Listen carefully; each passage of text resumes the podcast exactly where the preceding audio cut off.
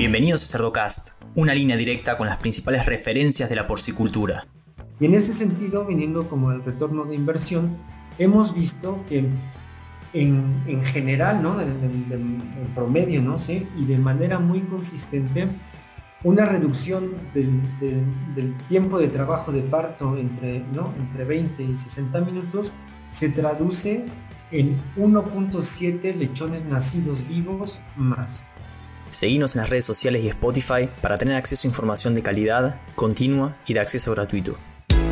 Colaborando estrechamente con universidades e instituciones reconocidas internacionalmente, Agromed suma conocimiento basado en ciencia y su experiencia en la industria para proponer especialidades que responden a los desafíos de bienestar y productividad animal. Agromed, soluciones con efectos de promotores de crecimiento demostrados científicamente. Hola a todos, mi nombre es Leandro del Tufo y Cerdocast solo es posible gracias al apoyo de empresas innovadoras que creen la educación continua, como Provimi, Beringer Ingelheim, Trout Nutrition, Agrovision, Agromed, NIDAP y Novus.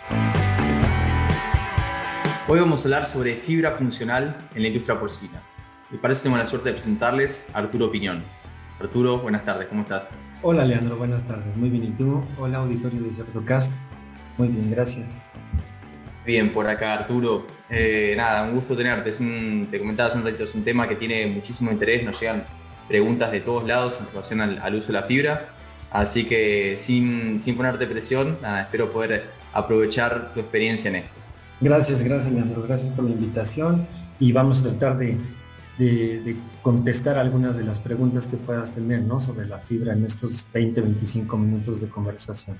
Excelente. ¿Mm? Arturo, para comenzar, ¿nos puedes comentar un poquito cómo fue tu trayectoria en la industria porcina?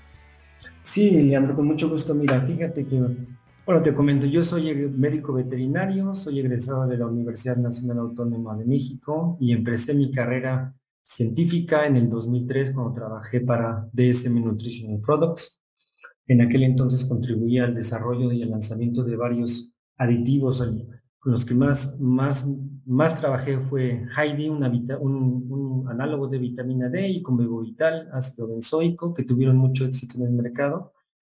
En el 2011 integré el grupo francés Neovia, en la parte de investigación y desarrollo también, y en esa época tuve mi primera experiencia trabajando con fibra. Fíjate que pudimos desarrollar un concepto nutricional para lechones que reducía drásticamente la presencia de diarrea, la incidencia de diarrea, y um, estaba basado en una relación entre la proteína no digestible y el contenido de NDF en, en la dieta, ¿no? Entonces, ahí fue cuando me di cuenta la, que la fibra no es un, no es un sujeto muy fácil ¿no? de abordar. ¿sí? Yo me acuerdo en aquel entonces tenía un, un director de investigación que me hablaba de, del rumen y del intestino grueso de los cerdos como un fermentador donde tiene que haber una proporción muy específica de carbono y de nitrógeno para que funcione bien, pero es mucho más complicado que eso, ahorita lo vamos a ver, ¿no? Sí. ¿Sí? Y después Tuve dos posiciones de, ya de dirección en equipo de investigación en 2016 en una filial del grupo Neovia en México, donde pude seguir trabajando con aspectos de salud intestinal. Y eh, después en 2019 para una empresa francesa que se llama Animin, eh, donde trabajé para la reducción de las dosis farmacológicas de, um, óxido de zinc y de cobre en las especies monogástricas. Y desde el septiembre de 2021 eh, soy gerente de soporte técnico para la empresa austríaca Agromed eh, y con una función, una, una, radiación en México y en algunos países de América Latina. ¿no? Brevemente, esa es un poco mi trayectoria ¿no? Eh, profesional. ¿sí? Muy bien, muy bien. Gracias por esa, mm. esa presentación. Y vamos a tratar de, de, de, meternos en el tema porque realmente fibra, como lo dijiste, es, es muy amplio y, y, surgen muchas dudas. Pero dependiendo de dónde te pares, eh, la fibra tiene como una, o, tuvo históricamente una visión diferente, una, una imagen diferente. En algunos lugares se usaba por cuestiones de bienestar animal, para saciar a las cerdas. Eh, en otros se usaba más como una, una fuente de, proteína y para bajar costos, pero bueno, se lo relaciona también con una pérdida eh, de desempeño y últimamente, o en los últimos varios años, ya se empezó a investigar desde el punto de vista de eh, salud intestinal y otras funciones. Hoy en día decimos que tiene más, más funciones que la aloe vera, ¿no? De, de, nuestra época. Entonces, ahí, ¿cómo, mi pregunta es, ¿cómo sigue ese cambio de paradigma? Es súper interesante lo que comentas porque efectivamente cuando uno piensa en fibra, pues ha habido una evolución ¿no? de, la concepción de la utilización de la fibra en, la alimentación porcina, sobre todo, ¿no? En la alimentación de, especies monogástricas. Eh, efectivamente, no ha habido como un cambio de paradigma ¿no? a lo largo del tiempo, pero antes de comentarte sobre esto, me gustaría brevemente mencionar cómo, cómo nació Agromet, ¿no? Porque es una historia, es una historia a mí se me hace muy interesante y bonita, ¿no? Fíjate que em, hace muchos años el hijo del dueño de la empresa estaba en un paseo en un bosque en Alemania y observó que algunas especies de animales silvestres comían la corteza de una especie de pino endémico específico en el bosque.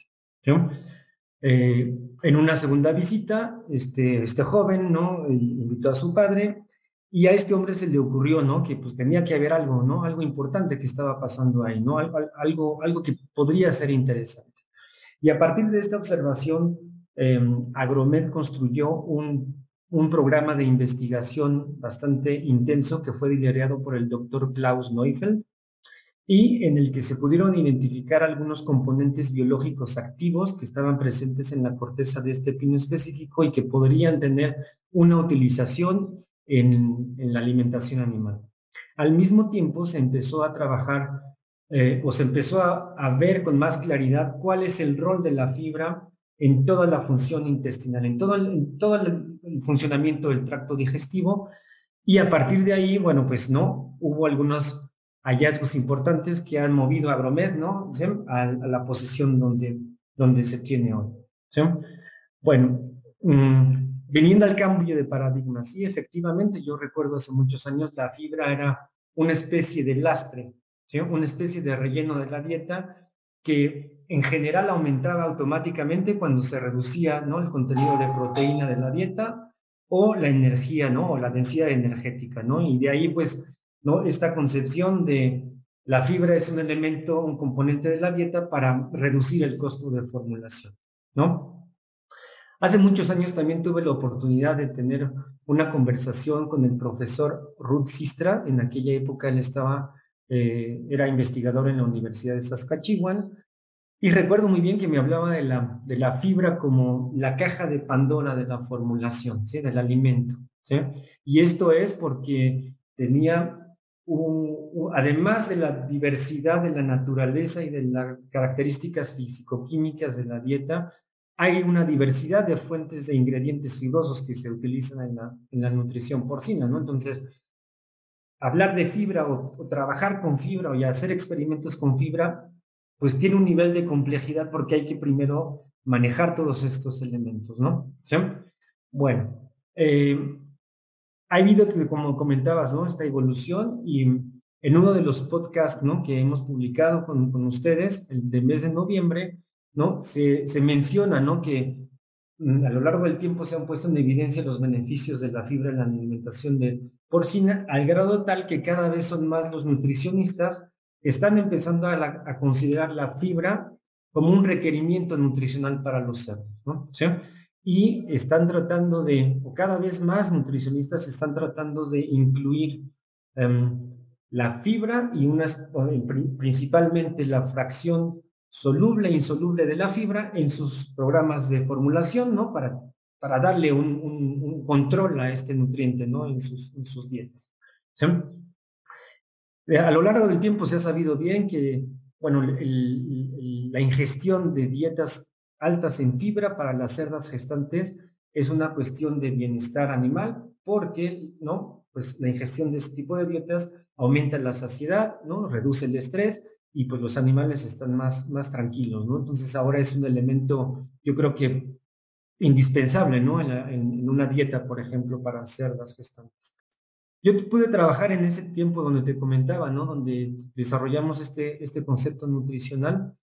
Eh, me acuerdo de un experimento donde trabajé con goma de Ward, trabajé con hidroximetilcelulosa y eh, la inclusión de 2% y con, en Francia hay un ingrediente que se llama pulpe de chicorée, que debe ser eh, algo como remolacha, no es betabel, es una remolacha especial, y donde vimos que efectivamente había una reducción de la ingestión ¿no? de alimento ¿no? por, por, por esto. Curiosamente teníamos un tratamiento adicional donde tenía yo la goma de guar con un ácido orgánico muy fuerte y ahí vimos que se pudo corregir esta reducción de ingestión y la hipótesis que yo tenía en ese momento era que la modificación, la, reducción de la carga bacteriana en el intestino delgado del ácido benzoico, que es un ácido orgánico muy fuerte, em, permitía mm, retardar el lugar de fermentación de la fibra en el intestino. Vamos, a, vamos a ver un poquito más adelante ¿no? de, qué se trata, ¿no? pero pero sí hay varios reportes donde hay este efecto ¿no? indeseado, ¿no? También hay algunos estudios, he estado revisando ahorita ¿no? la literatura, hay muchos estudios, hay un, hay dato muy interesante donde se reporta que la reducción de ingestión es muy marcada en la fase de crecimiento principalmente y que los animales en la fase de finalización son capaces de incrementar la ingestión para eh, manejar esa reducción, ¿no? De, esa dilución de energía en el, alimento. Eh, aquí la hipótesis del efecto importante en la parte de crecimiento es por la, a lo mejor por la poca capacidad de fermentación que puede tener un cerdo de 50 kilos comparado con uno de 80. Además de que eh, estos experimentos reportan que un cerdo de 80 kilos ya tiene como un periodo de adaptación y entonces su microbiota se va adaptando para poder ¿no? degradar la fibra que está llegando ¿no? al, intestino, ¿no? Y entonces, bueno, pueden manejar mejor, ¿no? Dietas este, altas en, fibra, ¿no? Hay un estudio, de, uno, un estudio importante que se hizo por el doctor Ducatel en 2010 en la Universidad de Ghent, donde sí ponen en evidencia que no siempre hay una reducción de la ingestión, con una dieta alta en fibra, porque depende de un lado de la capacidad de fermentación ¿no? del individuo, pero del otro lado de estas características fisicoquímicas y de la naturaleza ¿no? de la que se esté tratando. ¿no? Em, también hay otros estudios y ahí es donde viene toda esta complejidad ¿no? que estabas mencionando de la fibra, donde em, se ha visto, y bueno, todo el mundo sabe que, ¿no? que los cereales ¿no? integrales es una fuente de energía para los cerdos, ¿no? pero eh, la ingestión de estos cereales puede tener un impacto en la utilización digestiva de las proteínas principalmente, ¿no? Y aquí estamos hablando a lo mejor de em, una excreción o pérdidas endógenas más importantes, ¿sí? Por diferentes razones, ¿no? Por la secreción de enzimas digestivas, por la excreción a lo mejor de un poco más de bilis y de mucina, además de una especie de tasa de renovación más intensa de la mucosa intestinal por la abrasión ¿no? de la fibra, sobre todo cuando son fibras muy groseras, ¿no? muy ásperas. ¿sí? Eh, y pues también tenemos el fenómeno de, cuando ahorita que mencioné rápidamente la solubilidad de la fibra, pues se sabe bien que la, las fibras solubles aumentan la viscosidad de la digesta, principalmente en, el, ¿no? en la parte proximal ¿no? del intestino o en el ciego. Y pues entonces ahí ¿no? hay una interacción ¿no? con las enzimas digestivas, ¿no? Sí, hay, hay, hay, necesidad de una secreción superior de enzimas para poder atacar el substrato ¿no? que hay en, en, la luz intestinal y pues también puede haber un, una dificultad de mezcla de las enzimas ¿no? para llegar a los substratos los que puede, em, vamos a decir, afectar ¿no? esta utilización ¿no? de proteína digestiva. ¿sí? Em, por esta razón, y es un poco en esto, ¿no? un poco en este tema del cambio de, paradigma, del cambio de apreciación de la fibra, ¿sí? Y, nos lleva esta otra vez a la caracterización muy fina y completa respecto a la solubilidad y la fermentabilidad de la fibra como un prerequisito para poner en evidencia los beneficios nutricionales y, funcionales ¿no? que diferentes fuentes de fibra pueden tener ¿no? en, los cerdos ¿no? cuando están presentes en la dieta. Muy bien, sí, para, para los que están escuchando, eh, Arturo comentaba alguna de las, del, impacto que tiene altas inclusiones de fibra. Estamos hablando de inclusiones que se utilizan, por ejemplo, acá en Estados Unidos, que usan mucho grano de destilería. Tiene, entra por un tema de costos, ¿no? Y, los cerdos en, terminación tienden a compensar esa cantidad de fibra consumiendo más, agrandando su tracto digestivo, tiene un impacto sobre el rendimiento. Por eso acá sacan retiran, ¿no? De las últimas dos dietas, esa, esa alta, estamos hablando de 30%, 40% de inclusión de fibra. Y, después está la parte de fibra funcional, ¿no? Que es, la, es lo que más, eh, lo que más investigación tuvo en el último tiempo, ¿no? Eh, hay estudios de repente que eh, analizan el impacto de la, de la, fibra en lo que es recría, inclusiones bajas, por un tema de, fermentación, también ah, estamos hablando de la transición o, de ingestación, hay, hay, estudios muy, muy interesantes. Pero para poner a todos en la misma página, Arturo, ¿a qué nos referimos con fibra funcional? Sí. Mira, fibra funcional viene de la idea de que la fibra tiene un rol fisiológico importante en el tracto digestivo. Y esto nos puede llevar para tratar de explicar un poquito ¿no? al, auditorio, ¿sí? con una palabra que es la eubiosis.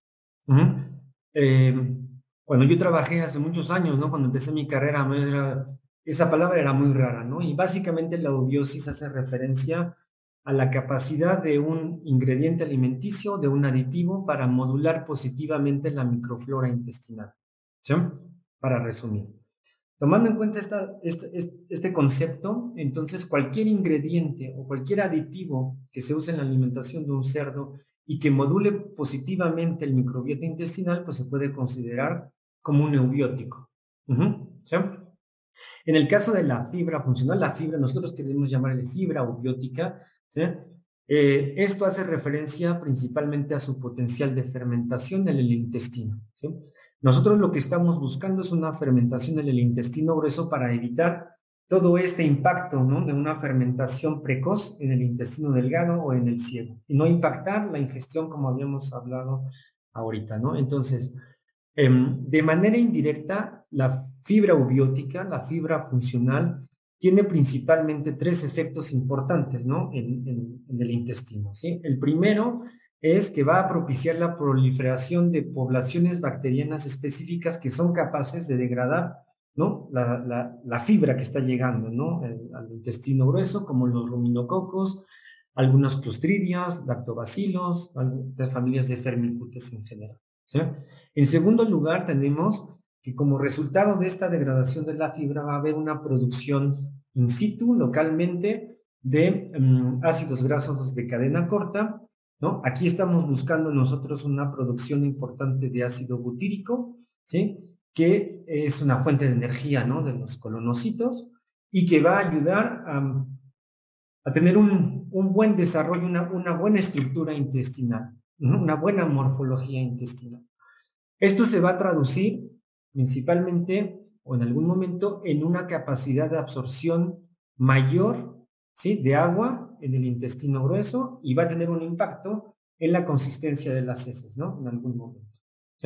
Y en tercer lugar, tenemos como resultado de esta producción de ácidos grasos una reducción de pH del digesta, ¿no? Que va a ayudar a proteger o a limitar la proliferación de bacterias oportunistas que pueden ser o no potencialmente patógenas y entonces, pues en el conjunto hay una promoción de la salud intestinal, que es un concepto que ahorita pues es algo que todo el mundo está poniendo mucha atención, ¿no?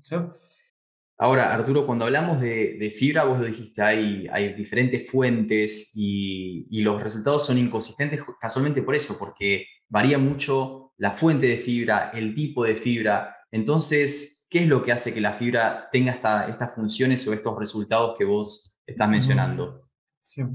Mira, Leandro, me doy cuenta que ya te hablé de la fermentabilidad de la fibra, pero he pasado un poquito de lado a una parte analítica, ¿no? Que es importante saber, ¿no? Entonces, básicamente todos estamos familiarizados con la fibra cruda, ¿no? Sí, con el método de Van en muchos países, ¿no? O sea, eh, actualmente se está hablando de una fibra dietética y he olvidado mencionarte, bueno, lo mencioné muy rápidamente, que hay una fracción soluble y una fracción insoluble. Eso es, ¿no? Algo que ahorita vamos, estamos, está manejando, ¿no? En, nutrición, en formulación de una manera cotidiana, ¿sí?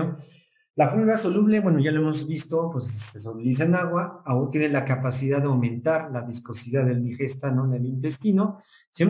Y principalmente en este grupo de fibra, o aquí en esta, en esta clasificación podemos encontrar, pues básicamente las gomas, las pectinas, la inulina, algunos polisacáridos no amiláceos que son fermentados en la parte distal del intestino delgado ¿no? Y en el 100. Eh, eh, generalmente esta, fibra soluble tiene un impacto en el tiempo de vaciado estomacal, en el tiempo de tránsito intestinal, ¿no? Mm, retarda un poco el tiempo de tránsito intestinal, de ahí, ¿no? Donde estamos hablando de esta reducción, ¿no? De, la ingestión. Mm, eh, bueno, hemos hablado de esta, esta fibra, esta fibra soluble y la, esta viscosidad son los responsables de, ¿no? Lo que mencioné hace poquito, ¿no? De, de, la, de la, reducción de la utilización digestiva de algunos, algunos componentes de la, de la dieta y principalmente, bueno, pues también, ¿no? Hablábamos de la bilis, la, fibra es capaz de ligarse a las sales biliares, ¿sí? provocando una reducción de la capacidad de emulsificación de las grasas de estas, ¿no? Que entran en el tracto digestivo. Por eso, ¿no? En nutrición humana es muy común, ¿no? Que haya algunos regímenes, ¿no? Dietéticos altos en fibra para bajar peso, eliminando, excretando la cantidad de grasa que se, que se ingiere. ¿no? Por otro lado, tenemos a la fibra insoluble. Esta fibra insoluble está principalmente constituida por las fracciones pues, que conocemos regularmente, la hemicelulosa, la celulosa y la lignina. Estas fibras son capaces de atravesar el intestino delgado sin ser degradadas por las bacterias.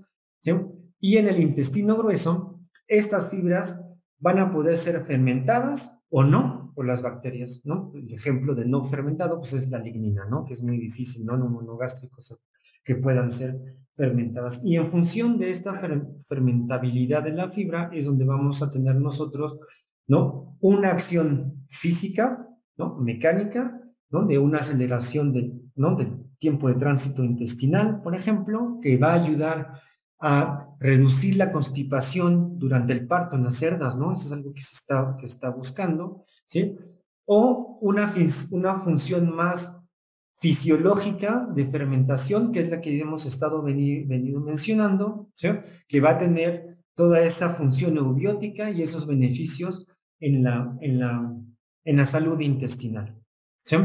Eh, ya los mencionamos, ¿no? Pues bueno, la producción de los grasos, ¿no? Etcétera, ¿no? Sí.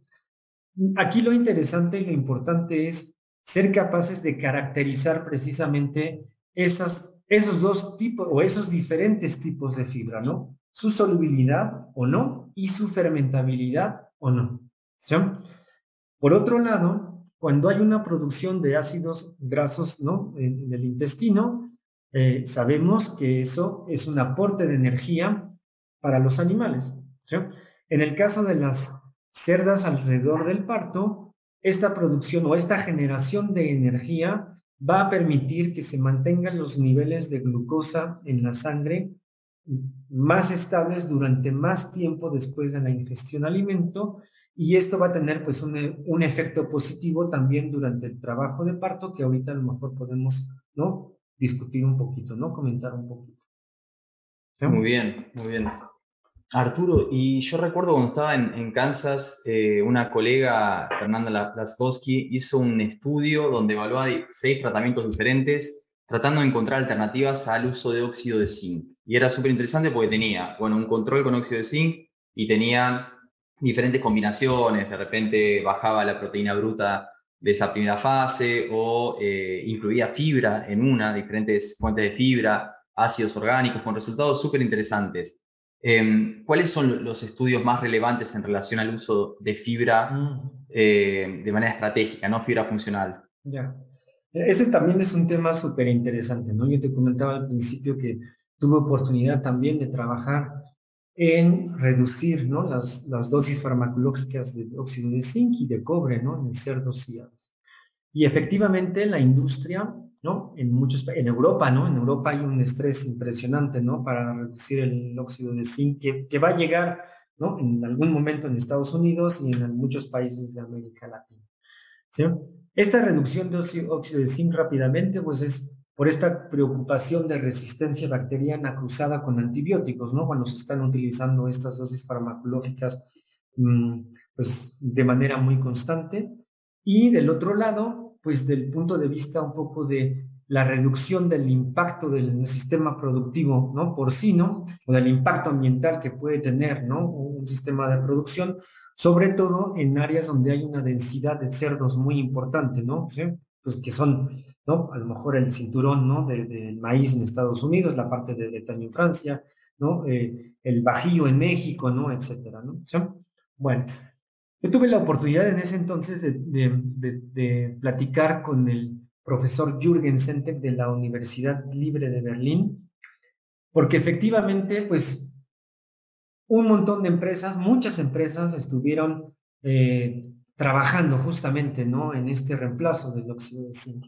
Y cuando yo pregunté al, profesor Sentek, me decía que como un primer paso es importante entender cuál es el mecanismo de acción del óxido de zinc del intestino para tratar de encontrar cuál es el reemplazo, ¿no? O eh, la alternativa que pueda, que pueda entrar. Entonces, el óxido de zinc sabemos que tiene una acción antimicrobiana, ¿sí? sabemos que tiene una acción sobre la excreción de cloro que va a limitar la excreción de agua ¿no? y reducir la diarrea en los cerdos, que va a tener también una acción antiinflamatoria local, ¿sí? y también de una manera eh, la función intestinal, la integridad y la permeabilidad intestinal. ¿no? Entonces, si, si vemos aquí, pues el óxido de zinc tiene una función de salud, ¿no? De eubiosis en algún momento dado, aunque de una manera, ¿no? Cuando hay una suplementación de óxido de zinc, los, los, los, las enterobacterias aumentan y los lactobacinos no reducen, pero bueno, toda la, toda, toda la función de salud intestinal está ahí. Mm, cuando nosotros queremos extrapolar esto al uso de fibras funcionales, la verdad es que yo no veo que estemos muy, muy lejanos. En el caso de la lignocelulosa eubiótica, sí tenemos, hemos mencionado que se, su acción se, se, se, se relaciona con una modulación de la microflora intestinal, que hay una producción de ácidos grasos, ¿no? Que pueden limitar el crecimiento de bacterias potencialmente patógenas y que tenemos también una acción, ¿no? piloteada por el ácido butírico que también tiene una función, ¿no? De la, de la integridad intestinal. Entonces, em, no, para mí es, para mí es una, una alternativa que puede ser utilizada ¿no? en, una estrategia de reducción ¿no? de estas dosis farmacológicas de óxido de zinc en los y te voy a comentar rápidamente un experimento en relación con este tema que se hizo en el 2014 por el doctor John Plusky en la Universidad de Murdoch, donde eh, se utilizaron lechones destetados a 28 días de edad y eh, se utilizó un esquema experimental donde se um, trabajó con dos niveles diferentes de fibra insoluble 0.7 y 2.8%, y diferentes niveles de inclusión de lignocelulosa biótica que iban de 0, 30, 60 y 90 gramos por kilogramo de alimento. A estos lechones se les hizo un desafío infeccioso con E. coli enterotoxémica a los 33, 34 y 35 días de edad. ¿Sí? Bueno, para resumirte un poco los resultados del experimento, en ausencia de lignocelulosa aubiótica, la ganancia media diaria de los lechones fue en promedio de 299 gramos, ¿no? 300 gramos. Pero con la suplementación de 90 gramos de lignocelulosa aubiótica, la ganancia media diaria en promedio de estos animales fue de 365 ¿no? Además de esto, ¿no? De este, de este impacto positivo, ¿no? Del uso de la fibra eubiótica en los animales, pues se pudo ver em, por PCR que hubo una reducción de exportación de E. coli en las heces de los lechones y que hubo también un conteo de poblaciones capaces de degradar la fibra, ¿no? Que aumentaron, ¿no? Entonces, ¿no? Pues tenemos ahí más o menos todo el esquema, ¿no? Muy bien. Perfecto. Arturo, eh, a la hora de, a ver, los productores o, profesionales que están escuchando, a la hora de, evaluar si incluyen la fibra en estos, en estos momentos estratégicos, estamos hablando de un escenario de reducción de óxido de zinc o otros problemas de, sanitarios o de desafíos que está atravesando la granja. Y también mencionabas una cuestión de eh, periodo de transición ¿no? de las reproductoras. ¿Cómo evaluamos el retorno que nos puede llegar a traer? ¿no? Porque siempre uno uno basa sus decisiones en función de eso. Dice, bueno, invierto y cuál es el retorno que me trae. ¿Cómo puedo, puedo hacer ese cálculo económico? Sí. Mira, em, tenemos también, bueno, Agromeda ha trabajado mucho este tema, ¿no? Sí, en las reproductoras. Mm, naturalmente, ¿no? Lógicamente por todos estos beneficios, ¿no? Que te había dicho, ¿no? De la constipación en primer momento. Y mencioné también que eh, la producción de ácidos grasos de cadena corta permite mantener por más tiempo el nivel de glucosa en sangre. Después de la ingestión de alimentos. En este sentido, Agromed hizo eh, en colaboración con el doctor Bruno Silva, un experimento en Brasil hace un par de años, en el que se eh, evaluaron los, los, beneficios ¿no? de uso ¿no? de, de la lignocelulosa biótica durante el periodo de em, gestación, ¿no? parto y lactación. Eh, primera observación interesante es que este, este, este mantenimiento de la, ¿no? de la glucosa en, la sangre permitía acortar el tiempo de, el tiempo de trabajo de parto en la cerda. Entonces, eh, se, probaron niveles de inclusión del 1 al 2.5%, eh, y en otros estudios que ha conducido Agromed se ha visto que este nivel de suplementación permite reducir el tiempo de trabajo de parto entre 20 y 60 minutos para la cerda. Entonces, si podemos imaginar, ¿no? ¿Sí? el, el esfuerzo que tiene que hacer, ¿no? Una cerda, ¿no? Y sobre todo una cerda hiperprolífica, ¿no? ¿Eh? Pues lo más rápido que puede hacer es beneficioso para las cerdas y beneficioso para los lechones. Y en ese sentido, viniendo como el retorno de inversión, hemos visto que en, en general, ¿no? En, promedio, ¿no? ¿Sí? Y de manera muy consistente, una reducción del, del, tiempo de trabajo de parto entre, ¿no? entre 20 y 60 minutos se traduce en 1.7 lechones nacidos vivos más. Por el sufrimiento, ¿no? Por todo este tiempo, ¿no? Que el lechón, ¿no? ¿no? Sale más rápido, ¿no? Y puede acceder con mayor energía al calostro, etcétera, etcétera, ¿no? Entonces, ahí es donde se puede eh, evaluar, ¿no? Muy tangiblemente, ¿no? El retorno de inversión, ¿no? De, de, la utilización de la lignocelulosa en las cerdas. Por otro lado, esta reducción de trabajo de parto y este, este, este confort que puede tener un animal se traduce también en una reducción de la incidencia del síndrome de mastitis, metritis y agaláctea, ¿no? Entonces, pues vamos a tener cerdas, ¿no? Que están mejor preparadas, ¿no? Para elevar a sus crías, ¿no? Y que necesitan pues menos, menos medicación, menos cuidado, menos, etcétera, etcétera. Si yo vengo al, al ámbito de los lechones, tenemos también, Agromeda ha conducido una serie de experimentos en diferentes partes del mundo, en Europa, en Asia, en América y en diferentes ¿no? estadios fisiológicos de los animales, ¿no? En este caso hablamos de lechones. Y eh, pues hemos, hemos visto también de una manera consistente que la inclusión de 1 a 1.5% de, de, de lignocelulosa biótica se traduce en general en un, una ganancia media diaria, en una mejoría de ganancia media diaria del orden del 2%. ¿no? Y si lo ponemos nosotros en índice de conversión, tenemos una, una, una ventaja de índice de conversión de entre el 1 y el 3%. ¿sí? Ahorita es muy difícil para mí decirles, bueno, esto equivale, ¿no? A esto porque va a depender, ¿no? De los ingredientes, pero estamos hablando en general, ¿no? En promedio de un retorno de inversión de 1 a 4, ¿sí? En, en, una aplicación en lechones, por ejemplo, ¿no? Que pues es, es, es bastante interesante, ¿no? ¿Sí?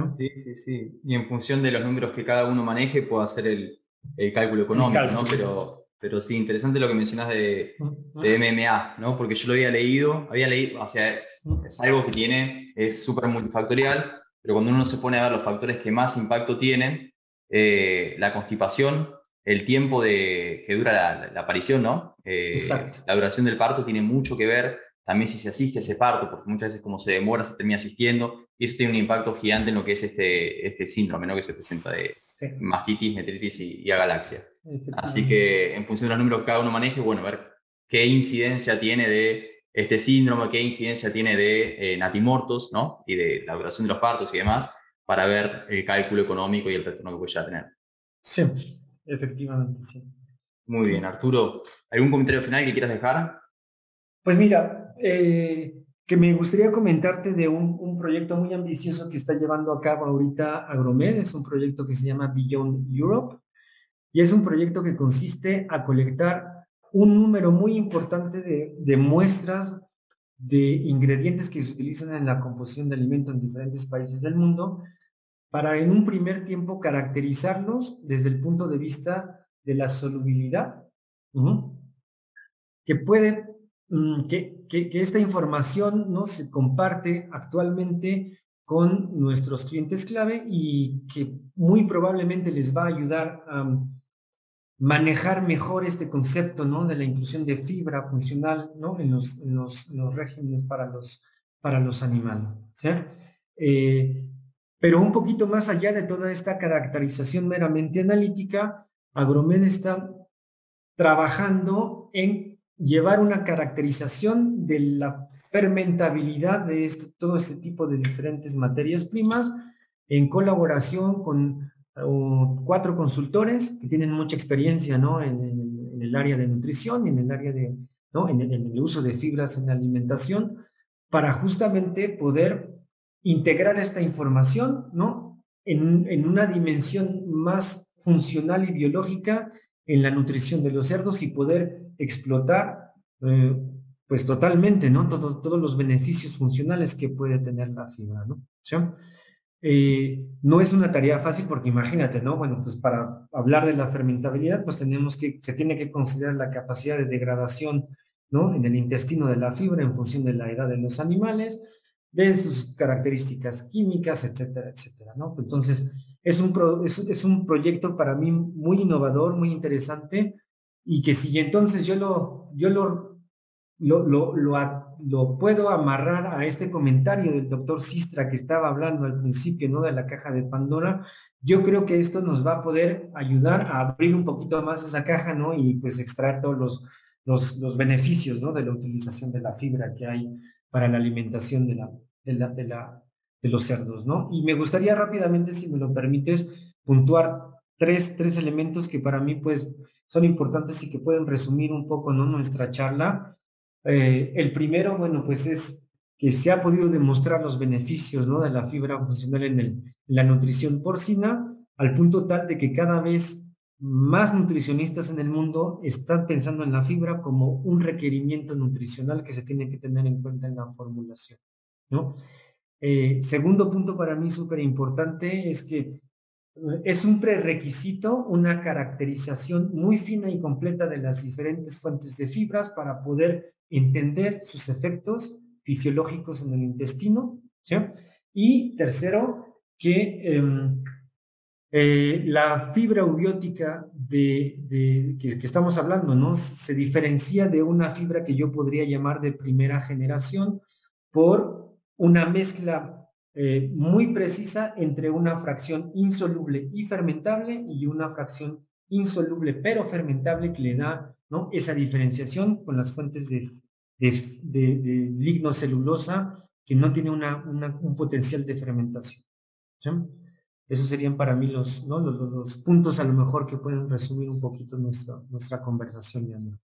Muy bien, Arturo. Bueno, nada, eh, quedó un poco más, más, claro. Es complejo el tema, pero creo que por lo menos llegamos a cubrir los, los aspectos más importantes, ¿no? A la hora de cómo, cómo analizar eh, la fuente de fibra, ¿no? El tipo de fibra, los efectos que puede llegar a tener, cómo se puede usar de manera estratégica y cómo se puede llegar a evaluar el retorno, ¿no? Que siempre es lo que a mí más, más me interesa. Porque llegan las preguntas de ¿Lo uso o no lo uso? ¿Viste? Hay un montón de, preguntas. Yo te comencé. Estamos eh, con el Aids Nutrition Program en español. Tenemos nutricionistas de todo el mundo.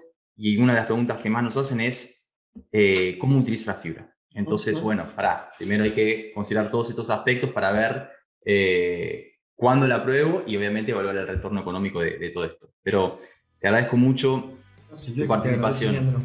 Yo soy el que te agradece. Muchas gracias, Leandro. Sí, que tengan bonita tarde y espero que no, pues la información que se compartió puede ser de utilidad para todos. Gracias, gracias Arturo. Un abrazo. Un abrazo, Leandro. Chao. Cuídate. Y a los que llegan hasta acá, les pido que piensen también en otros profesionales de la industria porcina y le compartan este episodio para que todos podamos sacarle provecho a la palabra de los principales referentes de la porcicultura. Un abrazo grande y hasta el próximo episodio.